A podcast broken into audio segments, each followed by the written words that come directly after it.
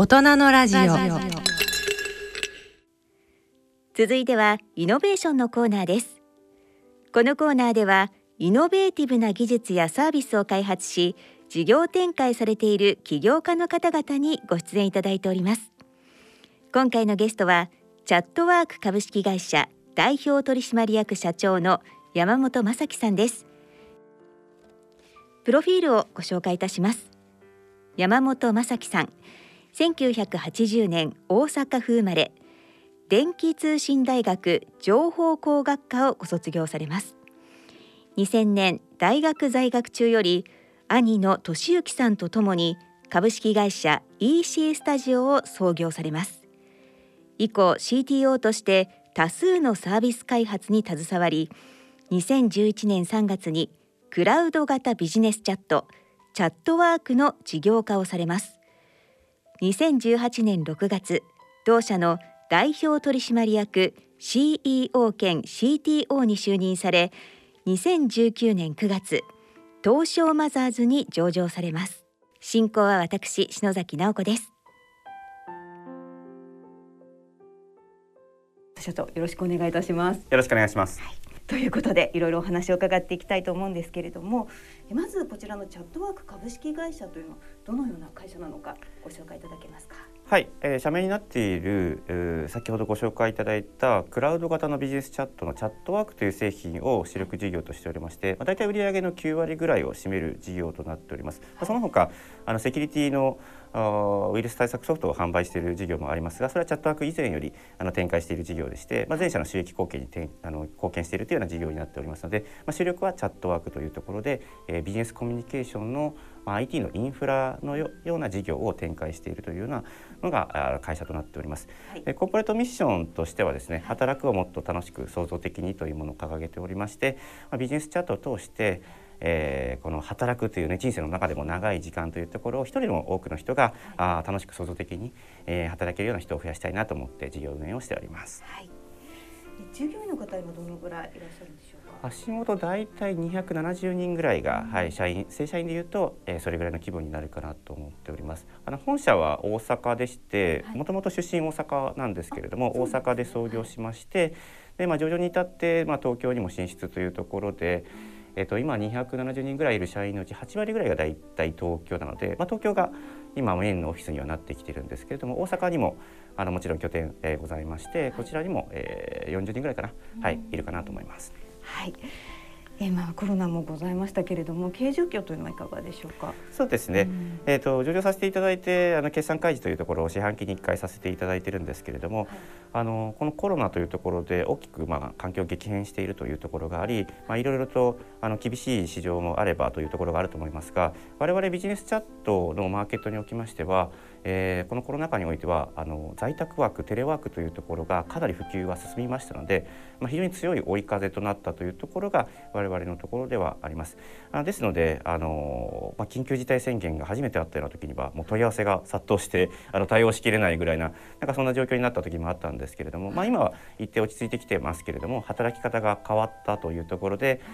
まあ、ニューノーマルみたいな言葉もあったりするんですけれども、まあ、コロナコロナ禍がまあ収束したとしても働き方変わったままあ進むだろうと言われておりますが、まあ、その中でもあのビジネスチャットというところはそのコミュニケーションのビジネスコミュニケーションの一つの、まあ、定番のインフラとして、まあ、定着してくるんじゃないかなというところで、まあ、非常に堅調なあの成長を遂げているというところが我々ビジネスチャットの業界でございます。なるほど。コロナが逆にこう追い風になっているわけです、ね、そうですね。あの事業としては非常な非常に追い風だったんですけれども、はい、まあ、正直社内の経営としてはあの結構大変でしたというところがあってやっぱり皆さんの会社もそうだったと思うんですけれども、あの事業としてはまたくさん引き合いがあるんですけれども社内で出社はできなくなってくる中で、まあ、突然ね出社できないってなってくるとえじゃあ会議どうするんだとか、まあ、いろんなね契約書とかいろんなそういうものもありますしあのじゃあ全員在宅だと言っても在宅で働ける環境が全員にあるかというとそうではなくて小さいお子様がいらっしゃったりとか、まあ、パートナーの方も働いていて、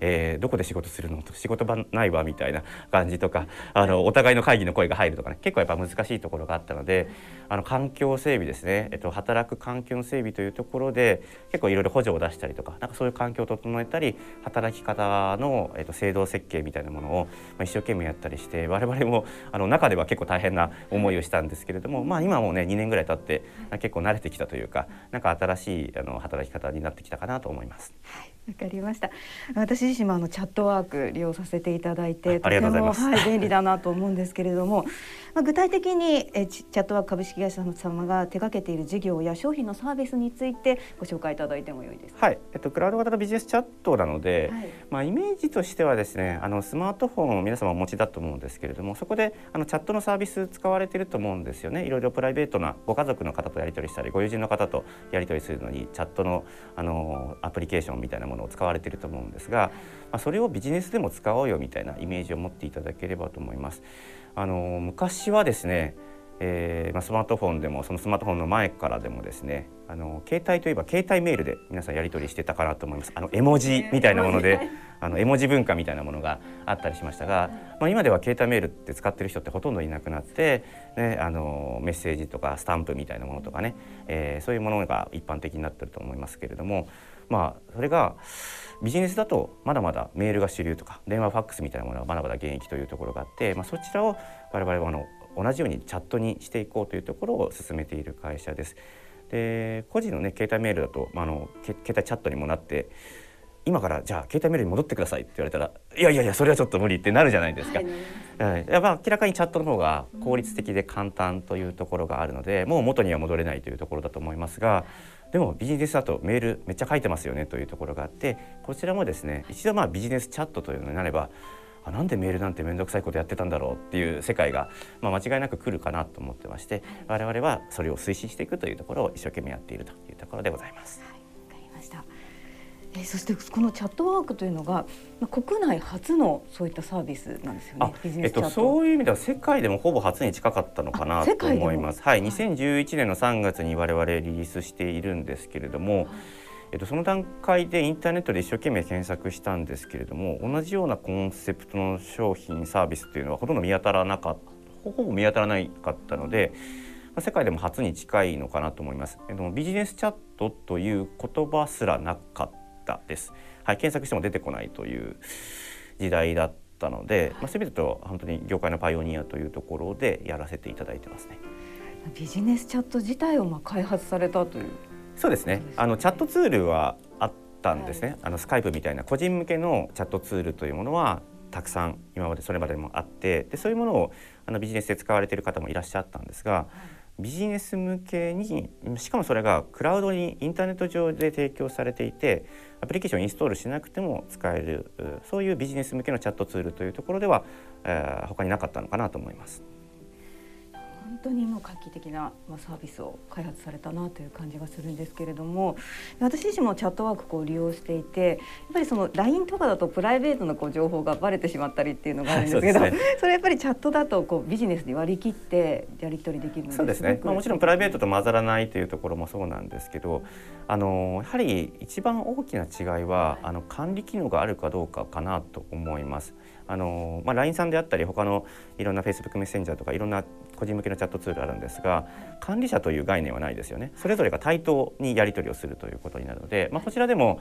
あの普通にビジネスのコミュニケーションで当然できるんですけれどもじゃあもし、えー、どなたかが退職されたらどうなるだろうかというところでまあ、その方がずっと退職後もずっとこうチャットが見えてしまうと問題ですよね、ね、お仕事の内容が、はい、漏れちゃうというところがあるので、じゃあその方に出て行っていただくみたいなことをやらなければいけないんですけれども、えっと、それを管理者という概念がないのでお願いしてあの出ててあの退出してくださいって言ってもそれを忘れちゃったりとか、はい、あの残ってるケースってあったりすると。でそういう時に非常に困ってしまうというところがあるんですがビジネス向けのチャットツールでいうと管理者という概念があって、えそういうユーザーがいて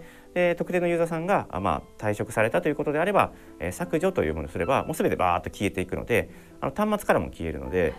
あの退職された後も端末で見えるということはなくてもうクラウド上にデータがあるのでアクセスできなくなれば、まあ、その情報にもアクセスできなくなるという非常にセキュアな環境があるっていうところであったり、まあ、もちろんプライベートと混ざらないとかなんかタスク管理機能がついてたりっていう、まあ、お仕事がしやすいようななんかそういうビジネスチャットにもなってるんですけど大きなところで言うとその管理機能の有無というところが大きな違いかなと思います。非常にま企業として安心して使えるツールなわけですよね。さて、えー、ではですねここから社長ご自身のことについてお話を伺いて、はい、はい、いただいたんですけれどもどんな、まあ、大阪ご出身ということですがどんな少年時代を過ごされたんでしょうか？そうですね。なんか本当に僕はですね、はい。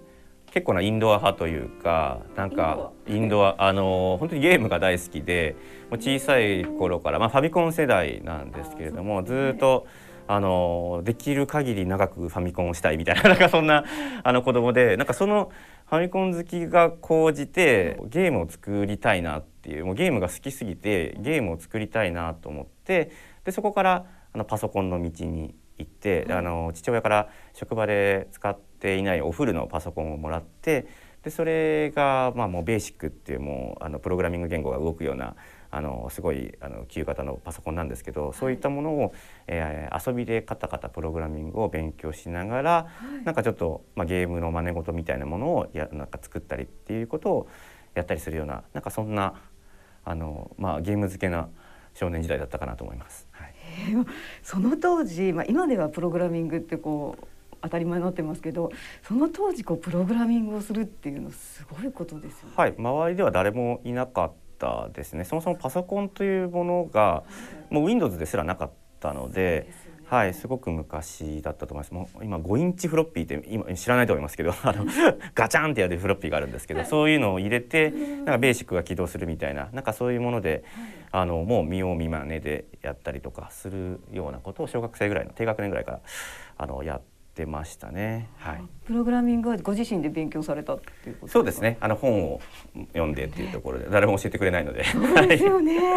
はい、で、まあ実際ゲームを作られたりしてた？そうですね。まあそれで結構プログラミングって言っても小学生の大したものは作れなかったので、それ以外にはですね、あのゲームを作るツールみたいなものが売ってるんですよね。えっとそういうものを使って、なんかそのツール上でいろんな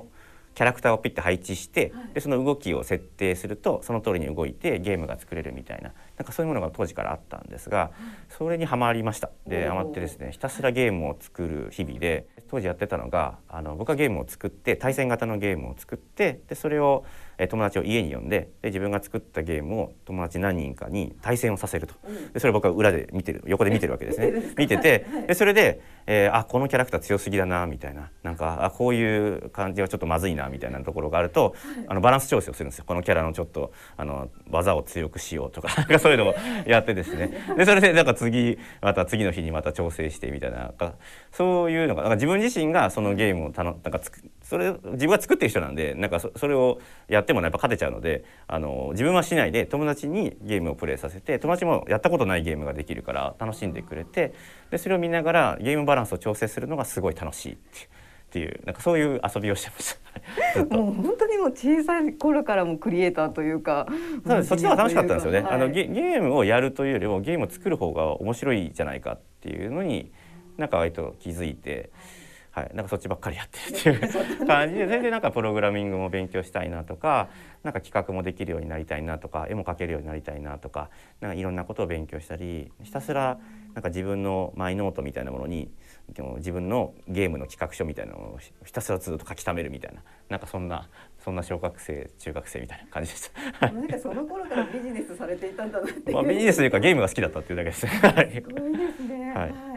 で、えっ、ー、と高校は大阪桐蔭高校あ、そうですね。はい。はい、えっ、と野球が有名ですけど、僕は野球はやってませんが、はい。お勉強ですよね。あの そこは結構な進学校で、かかなりハード。もう毎朝毎毎こう下校の前にはこうさこうテストがあるんですよ。テストであの高い点を取らないと帰れないみたいな、こうずっと再テストが繰り返されるみたいな。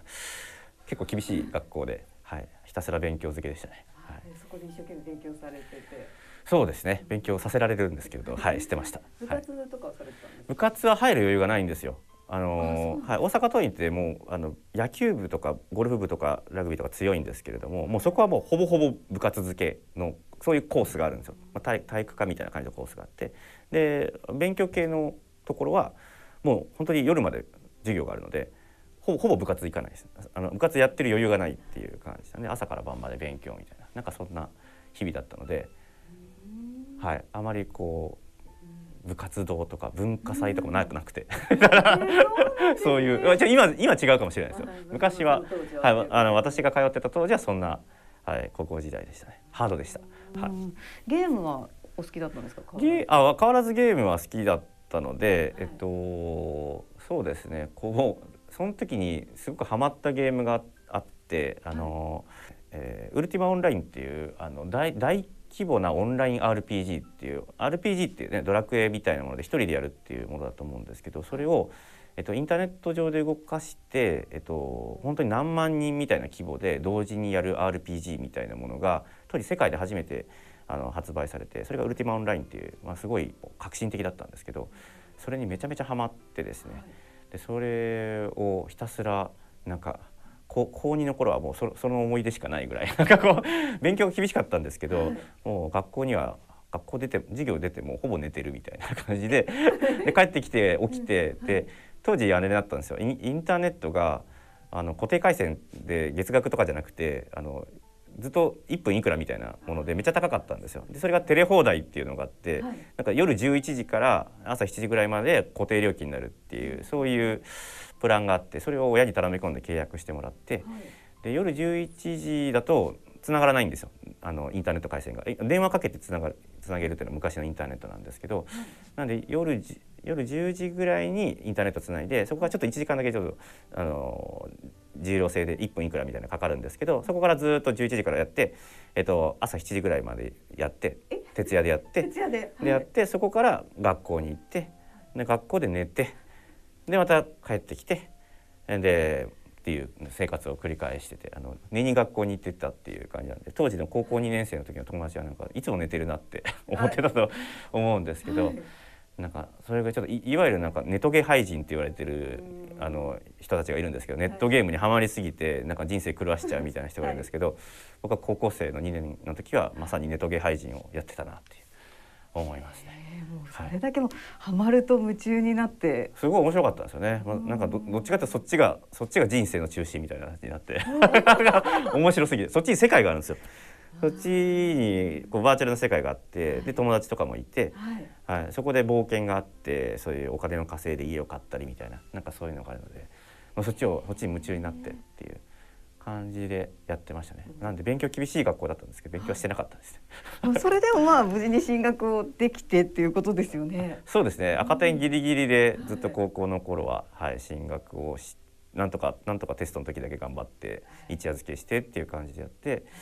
でちょっと高2でさすがにそれをやりすぎて大学受験が来てこれじゃまずいってなって、うん、で、えっと、このままだと人生終わりそうだなと思ったんでちょっともう封印してですねオンラインゲームは封印して、高校3年ぐらいから、えっと、大学受験の勉強を本気でやるっていうふうにあの心を切り替えまして、えっと、めちゃめちゃ必死で勉強してっていうところであのなんとか大学行けたみたいなそんな感じでした。なんかそこで切り替えられるのがやっぱりこうすごいなと思うんですけど皆さんやっぱそのままハマって こう大学で失敗してっていうね。そうですね。まあなんで切り替えられたかわかんないですけど、まあ多分子子供ながらにこのままじゃまずいなって思ったんじゃないですかね。でも今度は受験勉強にシフトして必死に勉強されて。そうですね。はい、あのすごく勉強しました。あのただあの本当に高高一高二までほとんど勉強しなかったね。高高三で一気に詰め込んだって感じでしたけどね。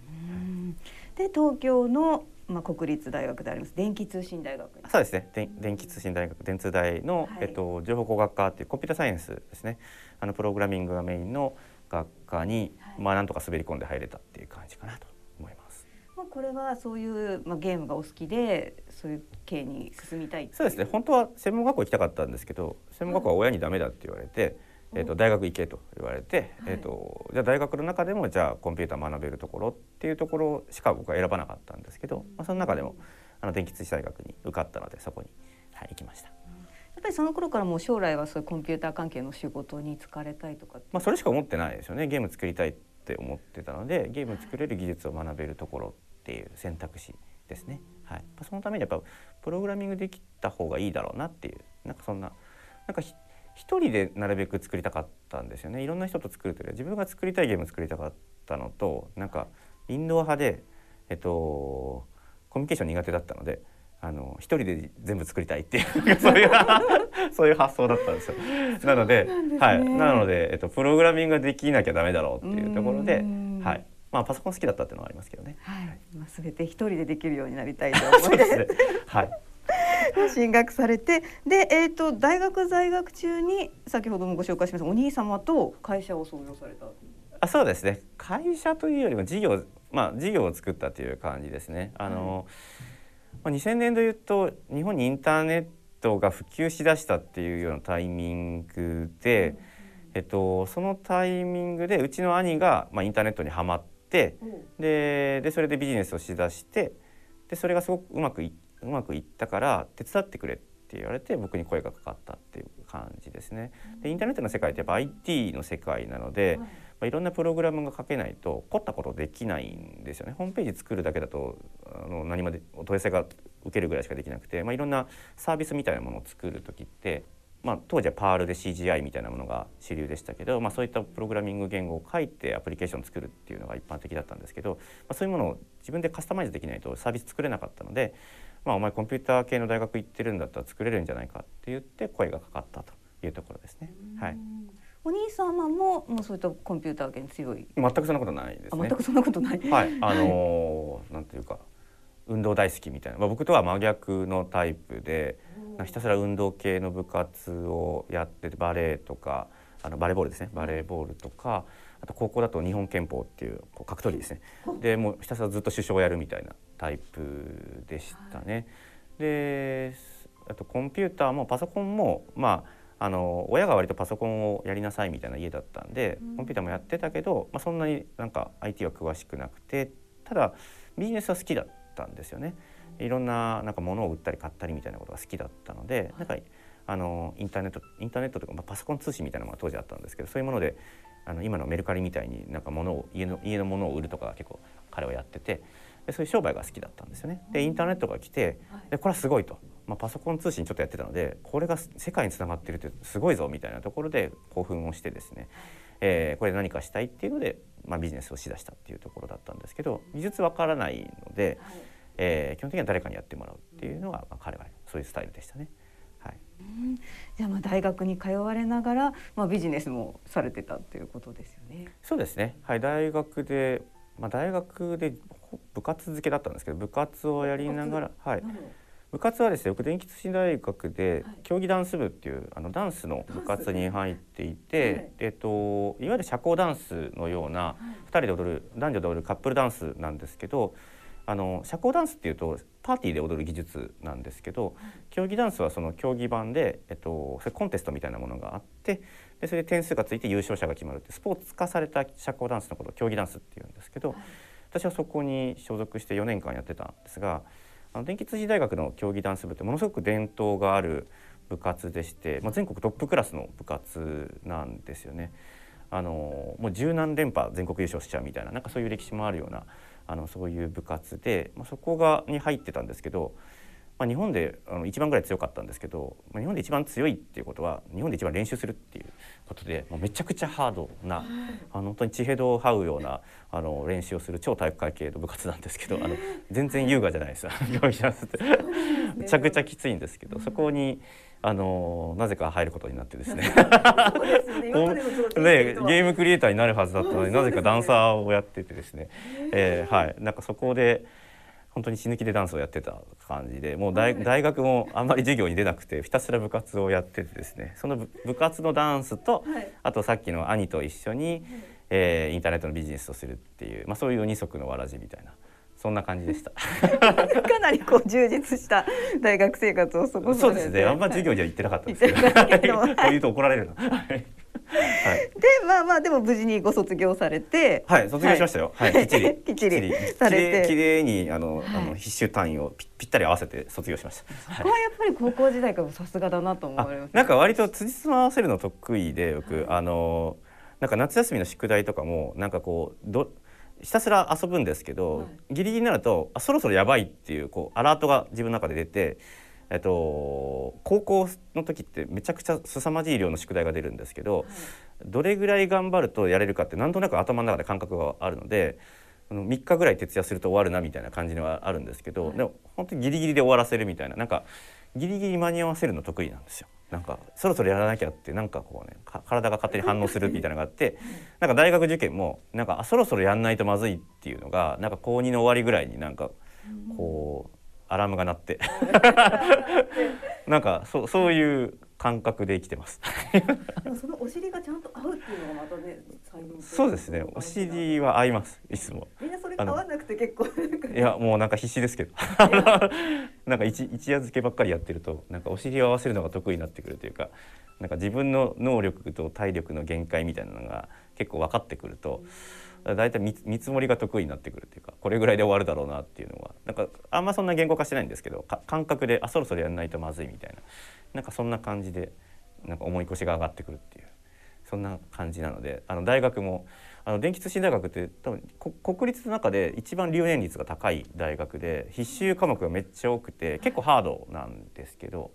はい、あの綺麗に綺麗にあのああまりの単位なく卒業しました。一番一番ミニマムで卒業するコンセプトで。行ったんで。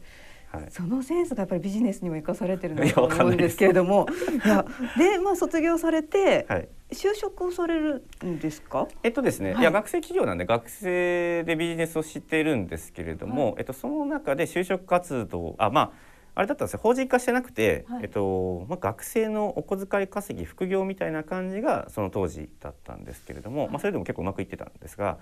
あの普通に就職活動はしてました。で僕はあのプログラミング学びたかったのでソフトウェア系の開発会社とかに行きたいなって思ってそういう就職活動をしてたんですが、はい、えっと、当時その学生企業というか兄とやってたビジネスの中の取引先があったんですけど上場企業の会社があったんですがそこの担当者さんと話してた時に「あの大和君何してんの?」って「就職活動してます」と。だったらうち来なよって言われて、うん、でうちであのその、まあ、EC スタジオっていう会社の社名だったんですけど、はい、EC スタジオの仕事していいよって言われて副業 OK だったんですよね。当時副業 OK なんて会社ってなかったんですけど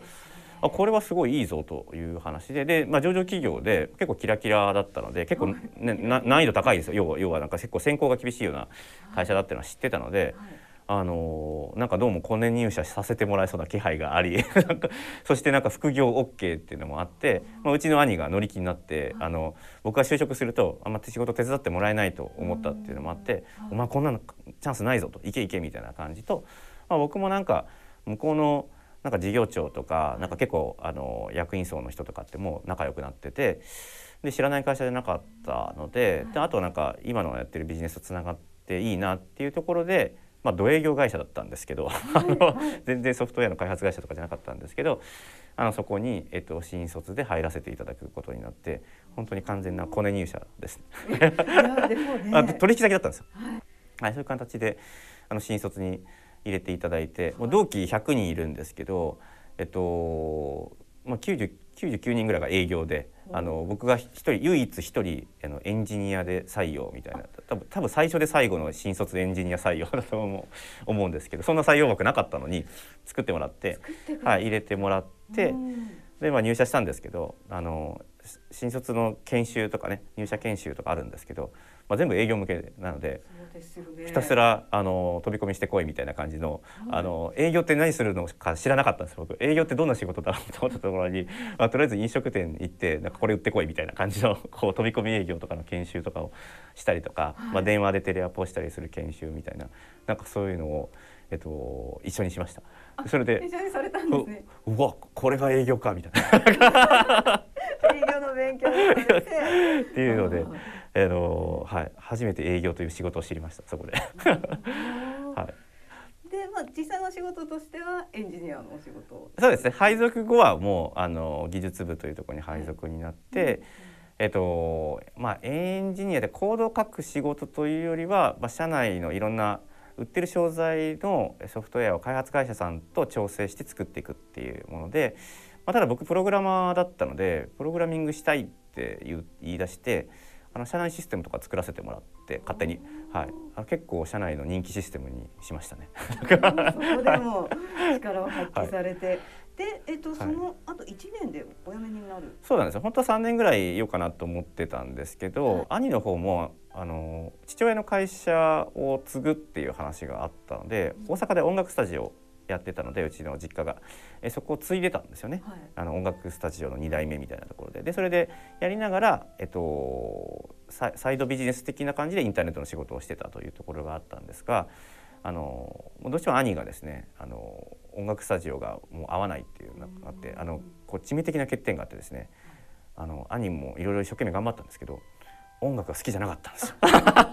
結構ここは、ね、結構ここ致命的で、はい、音楽スタジオって音楽大好きな人が来るじゃないですか。うん、でなんかいろいろあのこの曲がどうこうとかなんかギターのあのこの棒みたいなやつをなんかこうスティックかスティックってどれがいいですかとかギターのピックどれがいいですかとかをいろいろ楽しそうに語れなきゃいけないんですけど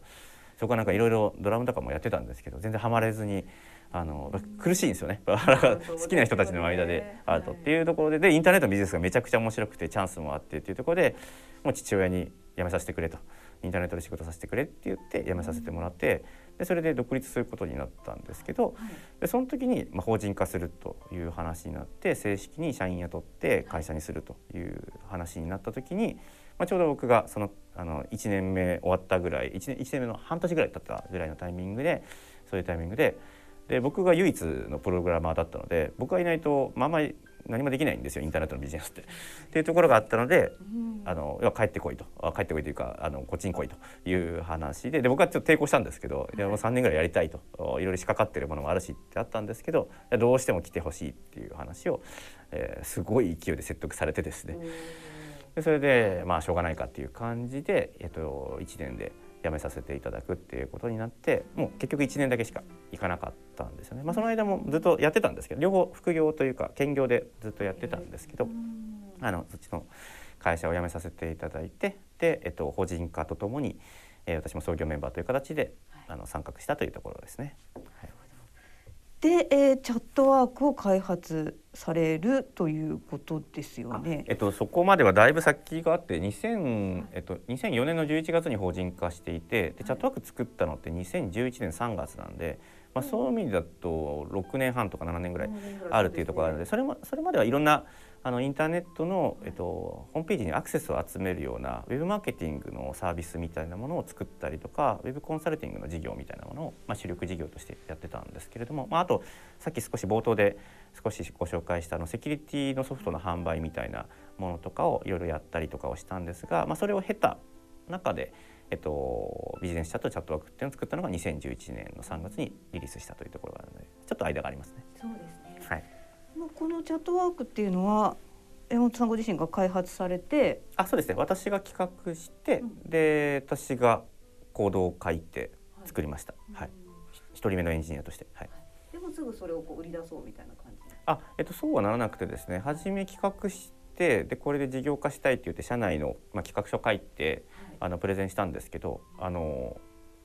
全然あの賛成がなくてあの却下されてしまってですねいやそんな難しいんじゃないみたいな感じで却下されて通らなかったんですよね。でどうしても自分がやりたかったので、はい、役員一人一人呼び出してどうしてもやりたいと。チャンスがあると。やらせてくれっていう話をして、はい、で、まあ、当時兄が社長だったので、えーまあ、兄が OK と言えば OK だったような会社だったの小さい会社だったんであの、まあ、お前がそんなに言うんだったらやってもいいと、まあ、最悪社内ツールにすればいいと。あの社内システムってよく作る会社だったんですね。業務効率化のために社内システムをよく作る会社だったので、まあ、確かに社内で使ってるあの当時スカイプのチャットで社内で仕事してたんですけど管理機能がなかったので不便だったんですよね。確かに不便だからそういうのがあったらいいと。で社内システム、まあ、最悪社内ツールにすればいいからまあいいよとやっていいよと言って OK もらったんですけど、まあ、その代わりお前が好きなことやるんだから一人でやれって言われて本当に一人であのリソースもらえなかったんですよね。あのお金とかあのスタッフとかもらえなくて。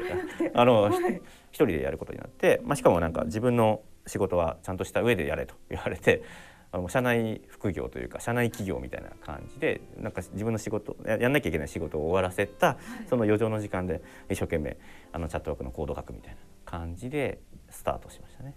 はい、その後ここまで大きくなるそうですね。まあいろいろ歴史長いのでちょっとはしょって話しますけども、はい、まあそこからなんか社内システムとしてスカイプを置き換えてっていうところで、まあ、社内では結構便利だねってなって、うん、でそこからあの、まあ、社外の人にあの今でいう YouTube チャンネルみたいな形で当時はユーストリームっていうのがあってあの番組やってたんですよね。あの中小企業の IT 化みたいなところがメインの主力のドメインだったの事業領域だったのであのそこであの EC スタジオの IT 活用チャンネルみたいなことをやってた時にネタがなくなってくるんですよ。毎週やってると。でそのでその時に社内で実はこんなの作ってるんですよみたいな形であのちらっと当時の社長が見せチャットワークの原型を見せたんですよね。でそうするとすごい反響があって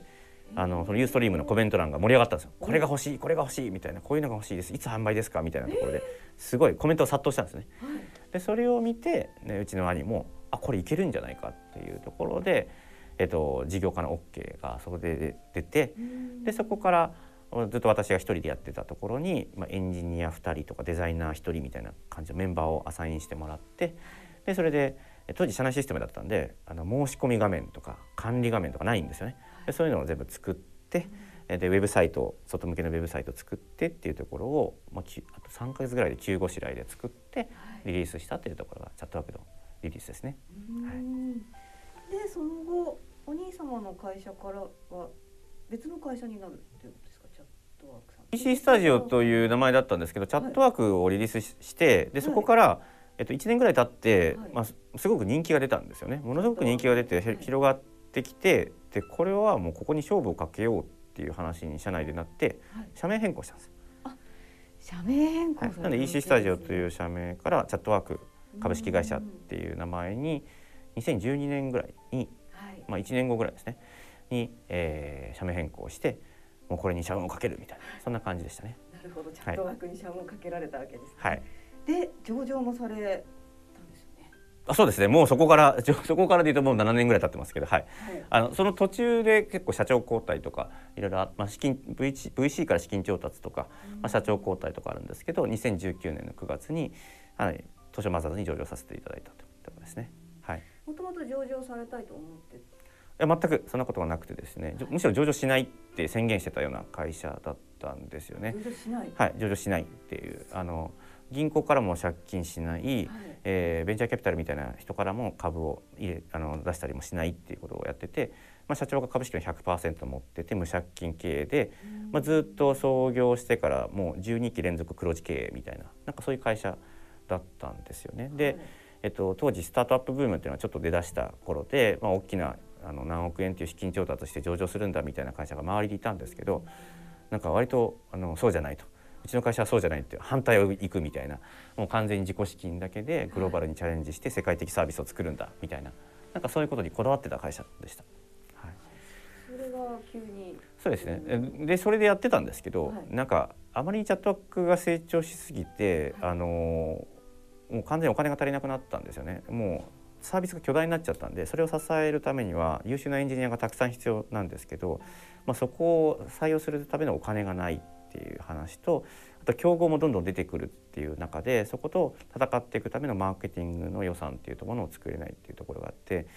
まあ、チャットワークってサブスクリプションの、まあ、いわゆる SARS ビジネスと言われるものなんですが、まあ、月額で数百円みたいなものをいただくんですけれども、まあ、それが、まあ、ずっと解約率低いのでそれを何年にもわたってずっとお金をいただくことで、まあ、ライフタイムバリューって言われているようなところでまあ、一定の金額っていうのが見えてでそれに見合うための、まあ、顧客獲得コストをかけられるっていうビジネスなんですよね。でつまるところ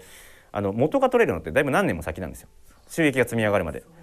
なので、えっと、そこに対して初期に、えっと、あのめちゃめちゃお金がかかった時に赤字を掘っちゃうんですよね。これ SARS ビジネスってうまくいけばいくほど初期赤字になっちゃうビジネスモデルなんですよね。あのなぜかというと開発コストとマーケティングの獲得コストをガーッとかけて、でそれを回収するまでに、えっと、こう月額課金が積み重なるのを待たなきゃいけないっていうところがあってそこは持たなくなっちゃったんですよ。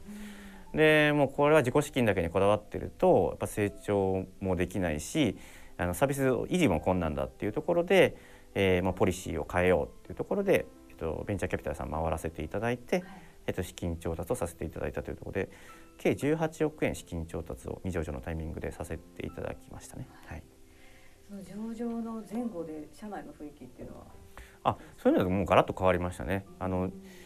それまでは本当に30人ぐらい20人から30人ぐらいの本当にファミリーな会社みたいな感じのあのもう学生企業でみんな仲間だみたいな形でやってたのが、まあ、資金調達をさせていただくとでそこから上場を目指すってことに当然なるんですけれども、まあ、そうなった時に一緒に社会を変えようっていうようなところで、えー、いろんな、まあ、優秀な方々に、えっとまあ、本当に人材紹介会社さんとかに紹介をいただいて、まあ、そういうすごい高いスキルを持った方々もどんどん入っていただくっていうところで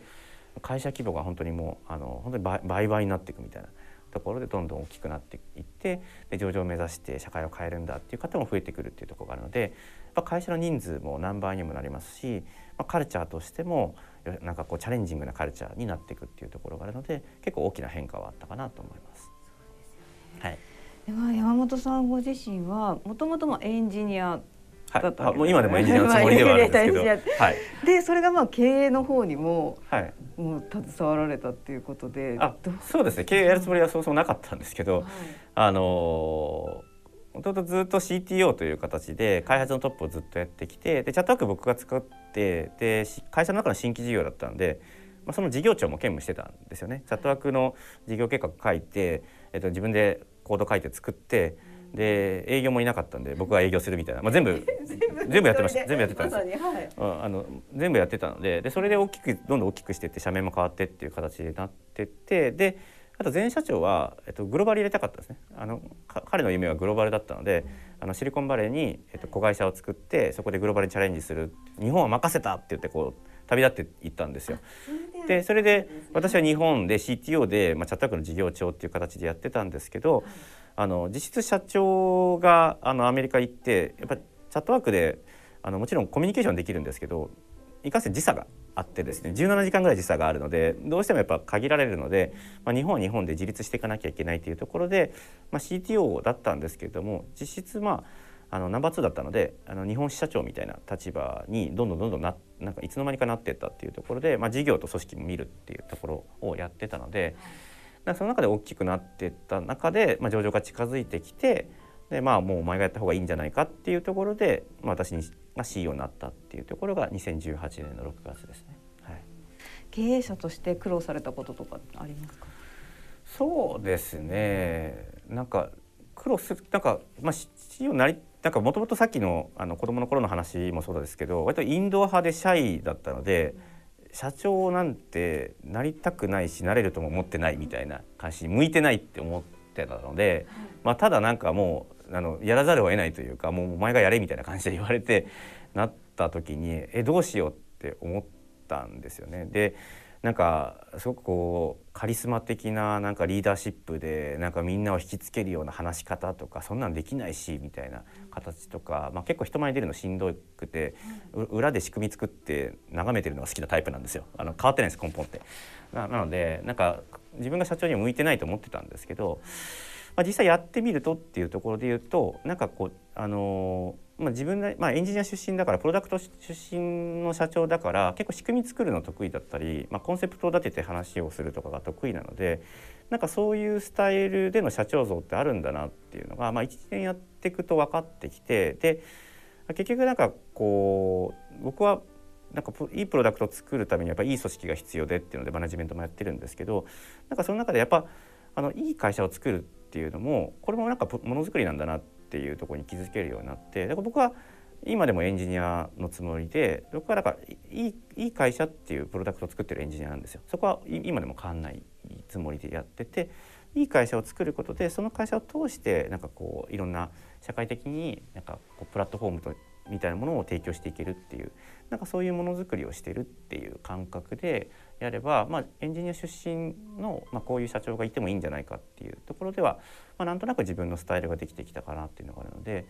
まあ、今で言うと、まあ、そういう最初のマインドセットの変化っていうところとかいわゆる典型的な社長像とのギャップ自分のパーソナリティのギャップっていうところにすごく苦しんだ時はあったんですけど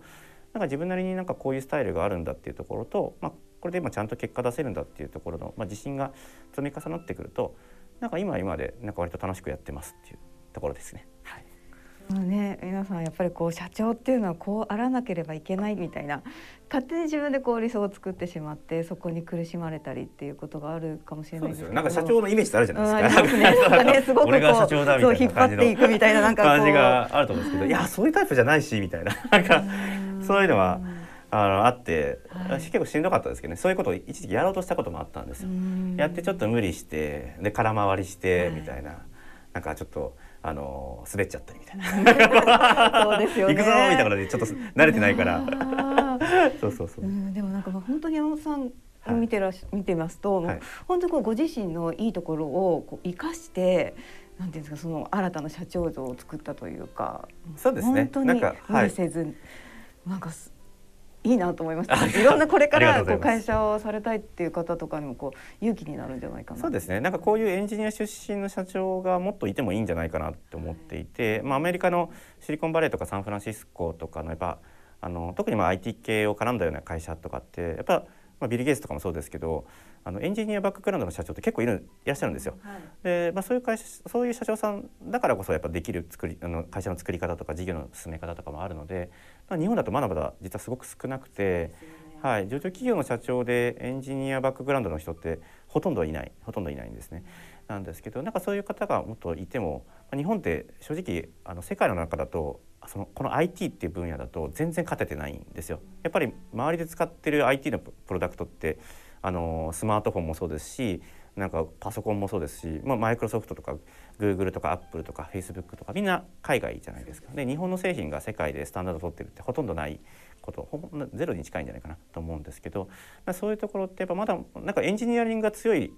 国ではあるはずじゃないですかやっぱ製造業が強かったりっていうところがあるのでなんかそこを尊う文化はあるはずなのに IT だと全く勝ててないっていうところがやっぱそこは変えていきたくてすごく優秀な方々って日本にいらっしゃるしそういった方々が結構やっぱ IT の世界だとまビジネスなんか結構日本だと文系理系みたいな感じでなんかエンジニアの人はビジネスに行かないっていうのがなんかか文化的にあるのかなっていうところがあるんですけどなんかでもこういう IT の世界ってエンジニアリング分かった上で事業であったり経営をしないと勝てないんですよね。なんかそういうところにもっと出てくるようなエンジニアっていうところが増えるといいんじゃないかなと思ってて結構そういうところは積極的になんか僕は支援していてですねなんかエンジニア社長みたいなあの人たちに対してあのメンタリングみたいな色サポートしたりとか講演したりとかなんかそういうことも積極的にしてるんですけどまたなんかもっとなんか日本が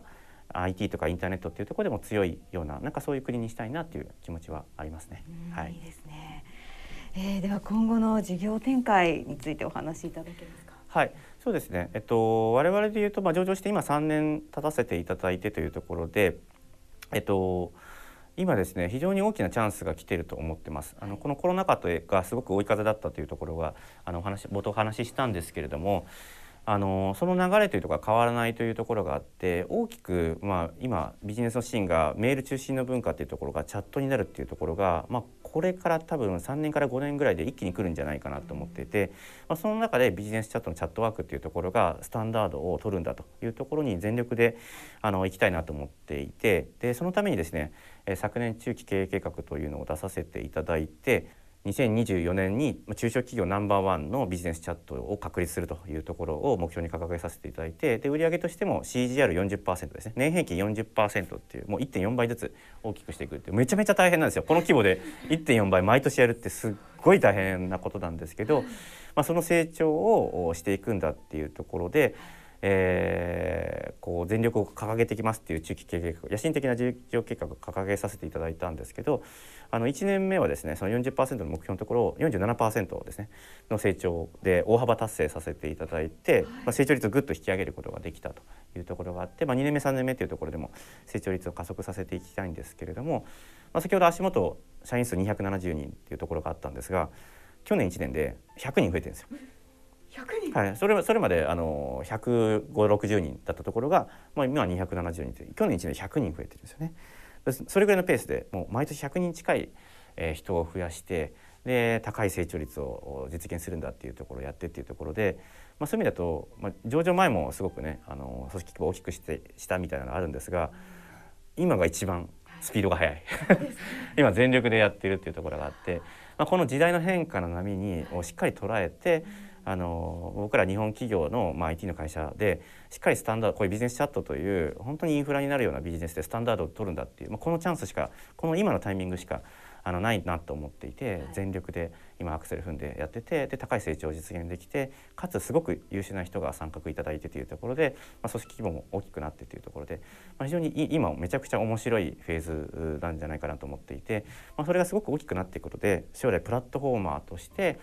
い。ろんなたくさんのビジネスが展開できるというようななんかそういう僕らとはビジネス版スーパーアプリっていう構想があるんですけど、まあ、そういうことを実現できるように頑張っていきたいなと思っているというところですね。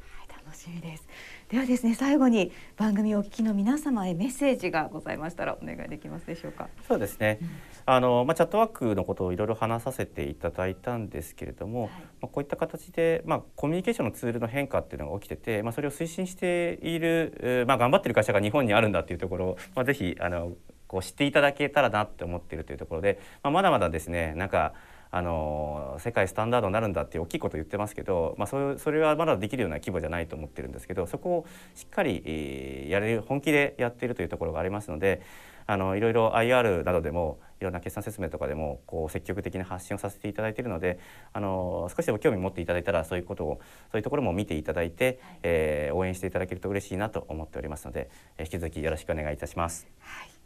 ありがとうございます、えー、今回はチャットワーク株式会社代表取締役社長山本正樹さんにお話を伺いました。ありがとうございました。ありがとうございました。